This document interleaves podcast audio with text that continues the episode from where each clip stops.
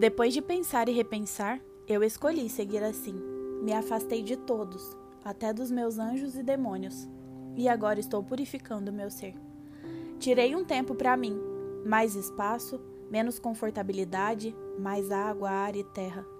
Decidi que iria mudar e que não esperaria um novo ano iniciar.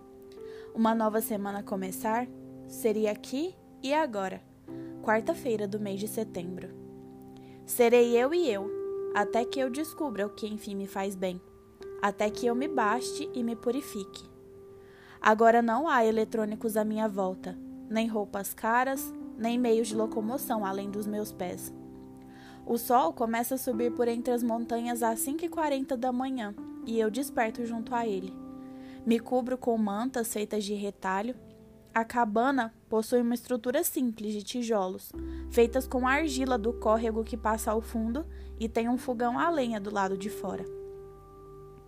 Eu decidi fazer esse detox do mundo, onde não há mais maldade à minha volta e não há motivos para que eu me importe com a opinião alheia. Sinto vontade apenas de meditar ali na grama rasteira, enquanto me concentro no barulho que os pássaros fazem e sobrevoam o local. E a água que bate nas pedras fazendo um barulho gostoso de ouvir. Eu não percebia tais detalhes antes, entende? O pior é que eu não valorizava, até que um dia eu me vi à beira da loucura, cercada de pessoas e barulho e caos, sempre carregada de informações que no final das contas não agregariam em nada ao meu ser. Se eu era assim, hoje eu desconheço. Me apelidaram de maluca e eu me renomeei de recomeço.